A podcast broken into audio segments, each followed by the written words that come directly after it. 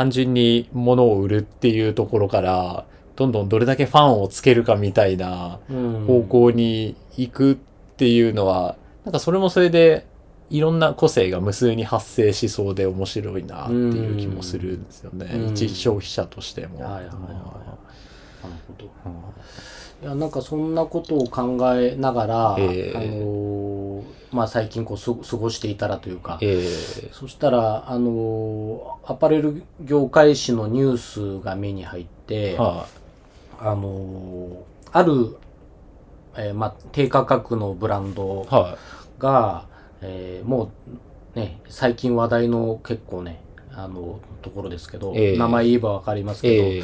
まあ、ちょっと名前は出さずに言いますけど、はそこが、うんえーもうちょっとこうトレンド性を手にあの取り入れた商品を増やしていくという経営方針を発表したんですよ、なるほど、なるほど。でその時にやっぱりあのトレンド性手に入れるあの取り入れるっていうとはあの企画から、あ、はえー製造までのはい。サイクルをは短くするっていうことじゃないですか。そういうことですよね。はい。はい何年もかけて企画してたらその流行は終わっちゃうので、ええ。ー企画してたから例えば3ヶ月後にはもう店頭に並んえでるとか、ええ。そういうスピーディーなことをやるわけですよね。ねで、えー流行なのでそんなにこう長くロングテールで長くいっぱい売れるものでもないので、はい。パッとあの瞬間的に売り切って、はい。また次の流行ということをやらなきゃいけないので。じゃあかなり少数生産そうですっていうか。1回あたりの発注数も少なくなるは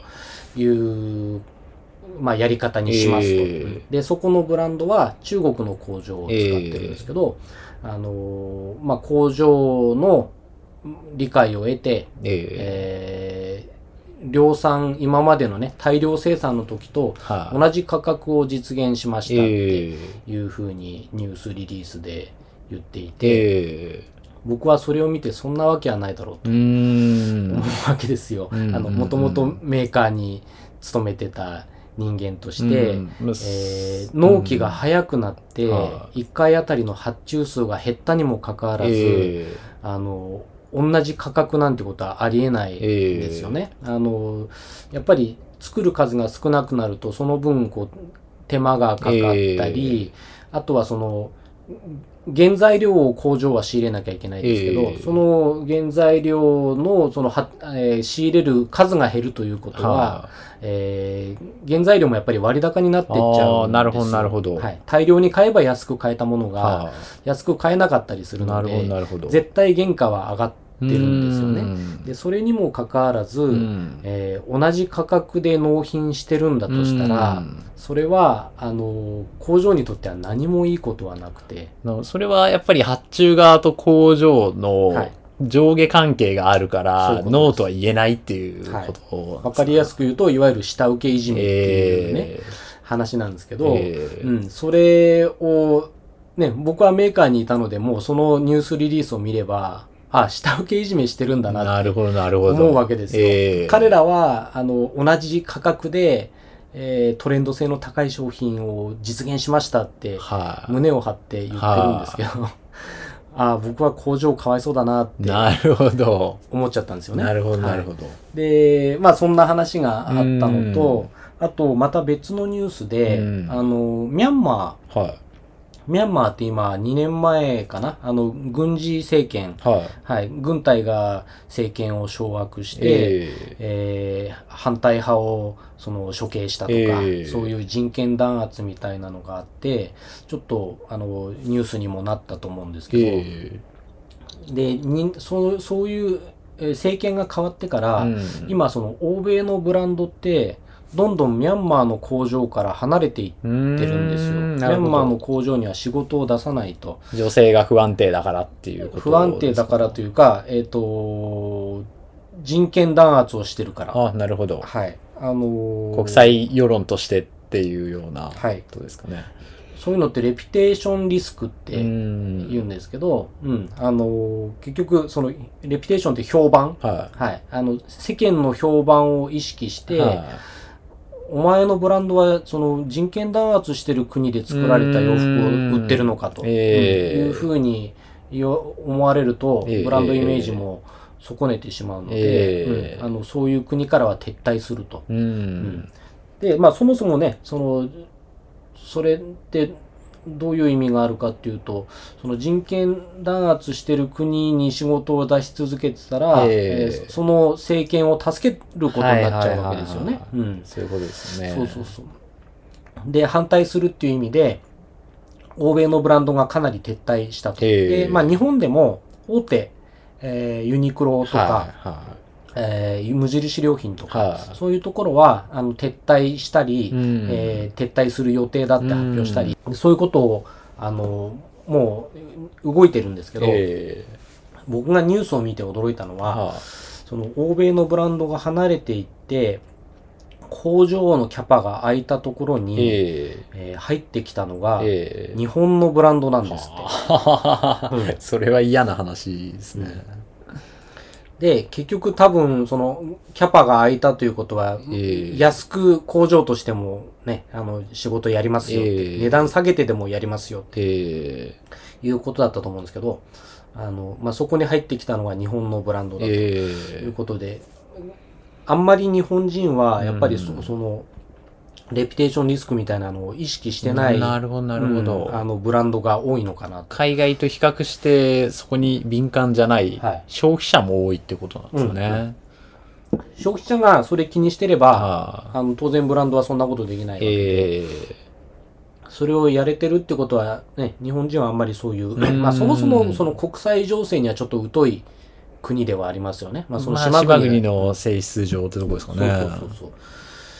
なので、あのーまあそれを見て、あのーいや、日本人の感覚はちょっと甘いのかなと。いう感じがしたりして、まあそのさっきの、えーまあ、下請けいじめみたいな話もそうですし、えーまあ、今のね、えーその人権の話もそうですけど、結局やっぱりあのキーワードとしてはやっぱりこうパトロネージなのかなっていう気もして、うん。その工場をね作ってる人たちにこう敬意を払って、ええ。ー工場と共存共栄できるような、ね、お互いがこう利益出せるーようなえやり方でやっていくっていうのもうん。一つ、まあちょっとあのね、本来の意味とは違うのかもしれないけど、えー広い意味でこうパトロネージというか。援助的な意識って、ね、そあの、あるべきだと思うんですね。うん。えで、そのね、人権弾圧の話もそうですーけど、えー。結局そういうところに仕事を出すんじゃなくて、ええあのもっと健全にやってるえー国とか工場に仕事を出すっていうのが、うん。あのパトロネージの精神なんだとしたら、うん。やっぱりそれはそうあるべきだと思いますし、うん。だからもう単純にやっぱり金感情じゃないでしょって、うんうんいう話なんですよね。なるほど。うん、そのパトロネージの関係性っていう意味では、うんやっぱり対等な関係っていうのが結構大前提になってるなっていう気がしますよね。すねなんか最近の小さなファンコミュニティとかも別にお客様は神様っていう関係じゃないような気はして、好きだから応援してる側と自分の夢に向かってうん頑張ってる側とっていう、なんかそこの均衡したバランスっていうのはすごくうん。理想的だななんて思うんですけど、どうしても下請けいじめとかっていうとその真逆で、はっきり上下の関係が発注者と受注者っていうのが分かれちゃってるなっていうところは大きな違いなのかなって気がしますよね。うんそうですねうん。まあだからそそのあのまあ当然ね発注者と受注者で、うん。えー上下関係はある程度あるんでしょうけど、ええ。ーそれをねできるだけなくすために、うん。独占禁止法みたいな法律があったりとか、法律で守られてる部分もあるんでしょうけーど、はやっぱりつくづく思うのは、うん。その外国と比べてそういう意識あがうん。まだまだこう遅れてる部分が日本はうん。あるのかなという気はしますよね。その。えー人権弾圧を取るのか、ええー安く仕事をやってもらうのを取るのかで、えお金を取ってる人たちがいるわけですよ。えー。うん。で、ね、例えばヨーロッパのブランドなんかは、やっぱり人権より重いものはないだろうということで、うん。ミャンマー撤退を決めたりだとか、そういう判断になってるんだと思うんですよね。えーうん、だからその辺の、まあ、その歴史の違いなのか、うん。ちょっとあのその辺の感覚が、えー遅れてるのかなというのは正直えありますかね。なるほうどなるほど、ん。確かにあの奪われかけた歴史っていうのが、何ですかね。その自分が生きている範囲で経験していないとリアリティがな なかったりとか、うん。そういう部分はあるのがあるある意味贅沢な悩みというか、そういったところ日本はあるのかなっていうような気はしますけどね。まあ、人権とか自由とかをええ。戦って勝ち取ったええ。国の人たちとそうじゃないうん。ね、まあもともとねあのある程度こう自由はあってとういうか、んそういう、まあ、上から与えられた自由っていうのかな、ううん。んそういうのがあった国の、まあ、日本なんかそのはあれだと思うんですけどね。革命を起こさなくてもある程度自由だったと。ええ。いう国との違いなのか。だからね、あの、全面的にいいとは思わないですけど、うん。やっぱりフランスなんかはい。、うん。未だにこう、デモで、ね、交通機関全部止まっちゃうとか、ええ未だにやってるわけじゃないですかはいはいは。いうんで、日本はね、もうそういう大きな、こう、政治的な運動というか、ねええデモみたいなのはまずないですし、ええうん、そういう違いはやっぱりありますよね。ううんん。ですよね。はい、本はよ結構読まれますか？まあまこれも新しく買ってる。あ、そうです。まあ古本が多いですけどね。えそうですね。あの、もうい今にも読まなきゃいけない本がこれです。ー、今にも読まなきゃいけないっていうのはどういう基準なんですか？あえっ、と、優先順位が高はいはいはものというかは、うん。あの、これ読まないとまたどんどん多分買ってしまうので、ああ、なるほど。みたいな感じで、えー優先順位が今高いあ、そうなんですね。ものです、ね。今目の前にあの、15冊ぐらい積まれてるんですけど、神保町とかじゃああれですか？もう頻繁に行ったりああ、でも最近はそのネットが結構多いですね。ネットなんですね。はい。で、またネットが、あの、なんだ、いいくら以上送料無料とか、え3000円以上とかええ。だから、いや、ちょっとね、まだ2000円しか行ってないから、え もう2、3冊買っとくかみたいなは感じで、どんどんどんどんこう増えていっちゃうみなるほど。たいな感じはありますかね。い。。それ、なんかネットだと結構、こういう、この本を読みたいって言ってピンポイントってイメージがあるんですけど、はい。なんか割と僕は図書館に行った時に、あの、偶然の出会いを楽しむというか、うんあの、うん表紙とか、タイトルを見て、うん。パラパラ見て面白そうって借りたりっていうのが多かったんですけど、割となんかその、神保町とか古書店街とか歩いてる方って、はい。そういう目的で偶然の出会いとかを探されてる方が多いなっていう気もするんですけど、割とインターネットで買われるってことはピンポイントでこれっていう感じですか？そう、うんと、まあ、ピンポイントの時もありますし、えあとはそのキーワードではいはいはい検索すると、ね、そそれに関する本がいっぱい出てくるなるほど、なるのでほど、。まあ、西洋美術とか、まあ、それだといっぱい出るでしょうけど、そんなワードとかで検索したりとか。そうですね。あで、まあ、ペラペラめくることはできないですけど、ええうん、その中で面白そうなものを探すええってことはやりますかね。ーなるほど。じゃあ結構当たり外れもありますよね。そういった探し方の。うん。そんなに、そうか、偶然の出会いか。僕、あの、学生時代は、はあの、ね、ふ古本屋とかに結構毎日のようにこう行ってましたけど、あの、もう欲しい本が、はいまあ漫画とかも含めて、はえー頭の中にこうあるんですよね。はいはいはい。で例えばあの漫画はあ3巻と6巻が歯抜けになってるとかっていうのをこう頭の中あーに入ってるわけですよ。なるほど。でそういうのを見つけに行くみたいな感じで、は偶然っていうのはねあんまりなかったかなそうなんですねはい、目的もなくこう眺めてるっていうのはあんまりなくて、い。ええ常に何かをこう探しに言ってましたね。ああ、なるほど、うんなるほど。今の方が、そうやって、えー西洋美術とかっていうキーワードで検索できる分、ええまだこう、偶然の出会いが、はうん、昔よりあるのかなと、僕逆に。あ、あ、なるほど、なるほど。うんそんな感じですかね。そうか、うん割となんか僕は本に触れてこなかった、あの、年月な長かったので、うん。なんかあんまり書籍情報とか事前に仕入れるっていうのもなくて、結構3年前に大学通い始めてから結構本にむに本格的に夢中になったっていうのもあるので、それこそなんまっさらな状態で図書館とか本屋とか行くっていうのもあるので、うん。偶然の出会いが多いのかなっていう気はしますけどね。うん。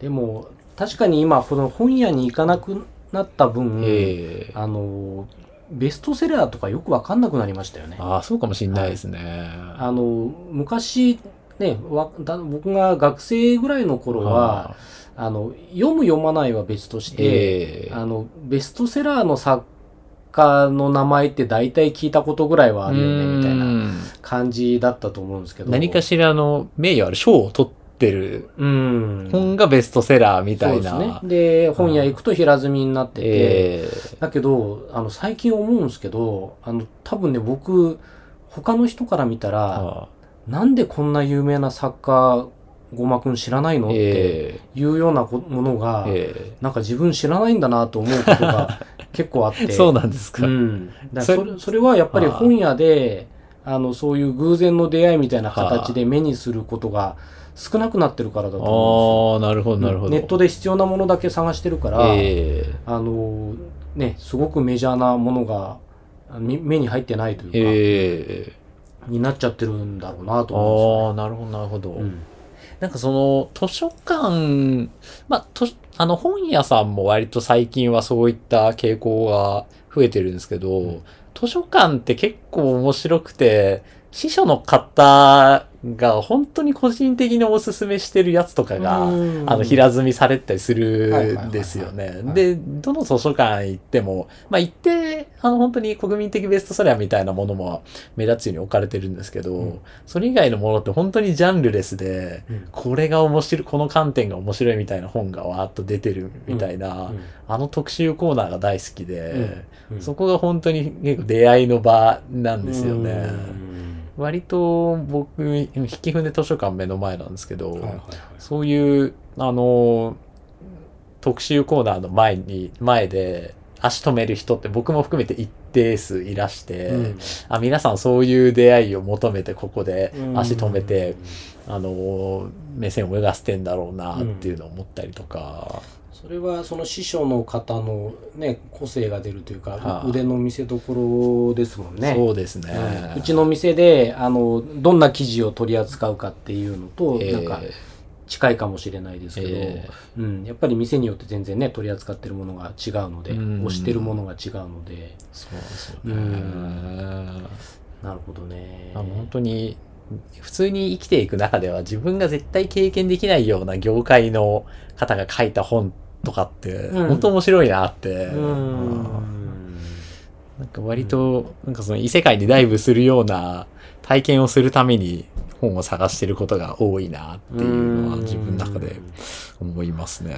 か。まあなんかそういう意味では僕はやっぱり最近偶然の出会いみたいなのがあんまりなくなってるんだと思うんですね。えーもうだってほらファッションと美術の本しかそうですね。そこにはないんですよ。そうですね。んそれ以外の本ってね読んでないですね最近確かうに。んでもす、すごいですね。なんか、割と僕は浅くかいつまんで広い範囲を見たがるタイプなんですけど、うんなんかゴマさんみたいに一点を突き詰めても、なんでしょう。そこが見えない世界なんだなっていうのはうん逆に羨ましく思っちゃいますけどね。いやいやいやいやそれは高橋さんが好きな世界も掘れば多分そこが見えないぐらい深いんだと思うんですけど。なるほど、なるほど。うんでもまあそれをやるにはねそれなりにやっぱり労力も時間というかそうですね。かかるし確かに。うんなかなかあの理想はやっぱり広く深くだと思うんですけど、えね、そんなにうまくはいかないですからーいやー、図書館見てても無理だろうなって思いますね。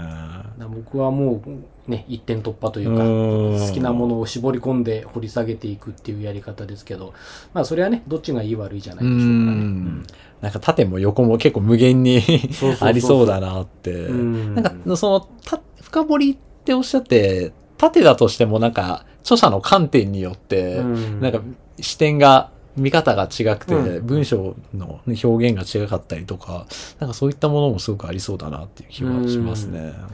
いや、全く違う世界の人が書いたものって面白いって今聞いて、えー、ちょっとハッとしましたもんね。あのあれ、なんかそういうものに最近触れてないような気がするなっていう。えー、なるほど、なるほど。うんなんかそ半年前ぐらいに読んで本当に面白かったのは、日本人の方なんですけど、あの、イギリスのあの男性の方と結婚されて、はい、えー、イギリスのかなり貧しい地域の児童養護施設でボランティアされてる方の、あの、本とか、うん、そういったものに触れられるっていうのは、すごく興味深い。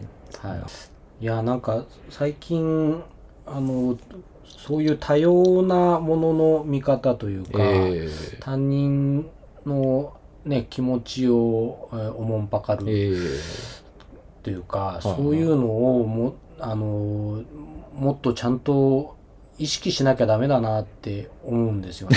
なんでそんなことを思ったんですか？というのが、というのが、その、正常性バイアスって聞いたことあるんです。ああ、わかります、うん、はい。結局自分の都合のいい情報だけチョイスして、えー、うん、あのー自分の都合のいい思考しかできなくなってしまうというね、えー、バイアスがかかってしまうという状態だと思うんですけど、えー、あのね、こうやってインターネットでこう情報だけやったら流れていて、はあ、あのいくらでもそうやってバイアスかけて、はあ、ね、都合のいい情報だけチョイスしようと思えばいくらでもできるじゃないですか。そで、ねはあうん、でそこにはやっぱり他人の視点ってないわけですよ。うん、でね、また僕は基本的にはこう店で一人でずっと仕事していて、えーえ。ー、お客さんいなければずっと一人ぼっちなわけですよね。だから、あの、日々人とコミュニケーションをね、大勢の人と取るようなこう企業に勤めてるわけですし、えー、そう考えると、うん、どんどんね、やっぱり自分がこう固まっていってしまうような、こう恐怖みたいなのがあって、難しいですね。なんかそのゴーマさんのお仕事とか魅力そのものが結構一つのものにを突き詰めていくっていうところのかっこよさみたいな、なんかそれって結構あの、そのこだわりって他の方じゃ真似できないようなレベル感のもので、そこに魅力を感じて、コマさんのお店にいらっしゃるみたいな方も多いと思うんで、割となんかそこのこだわりとその性格性質みたいなとこって結構セットな気がするんですよね。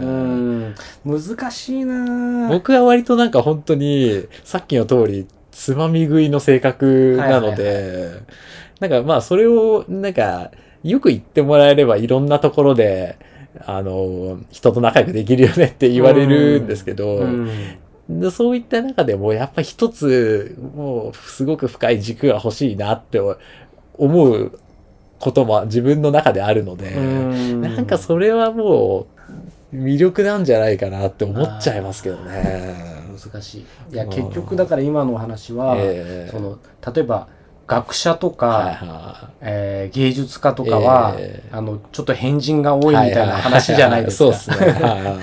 そうそう。だから、うん、あの、まあ、僕はそんな学者とかね、芸術家っていうような立派なあれじゃないですけど、えー、うん、そうですね。ど。どっちを取るかというか、えー、ね、あの、ちょっと変わってても自分の道を突き詰める人間になるのか、えーあのみんなともうちょっとうまくやりながら、うん、あのバランスをとっていけるのかというか、うん、あの自分の個性みたいなのはちょっと薄まるのかもしれないけど、えー、みんなと仲良くやる方を選ぶのかみたいな、ね、そうですね。なんかそれはもう選択なのかなって。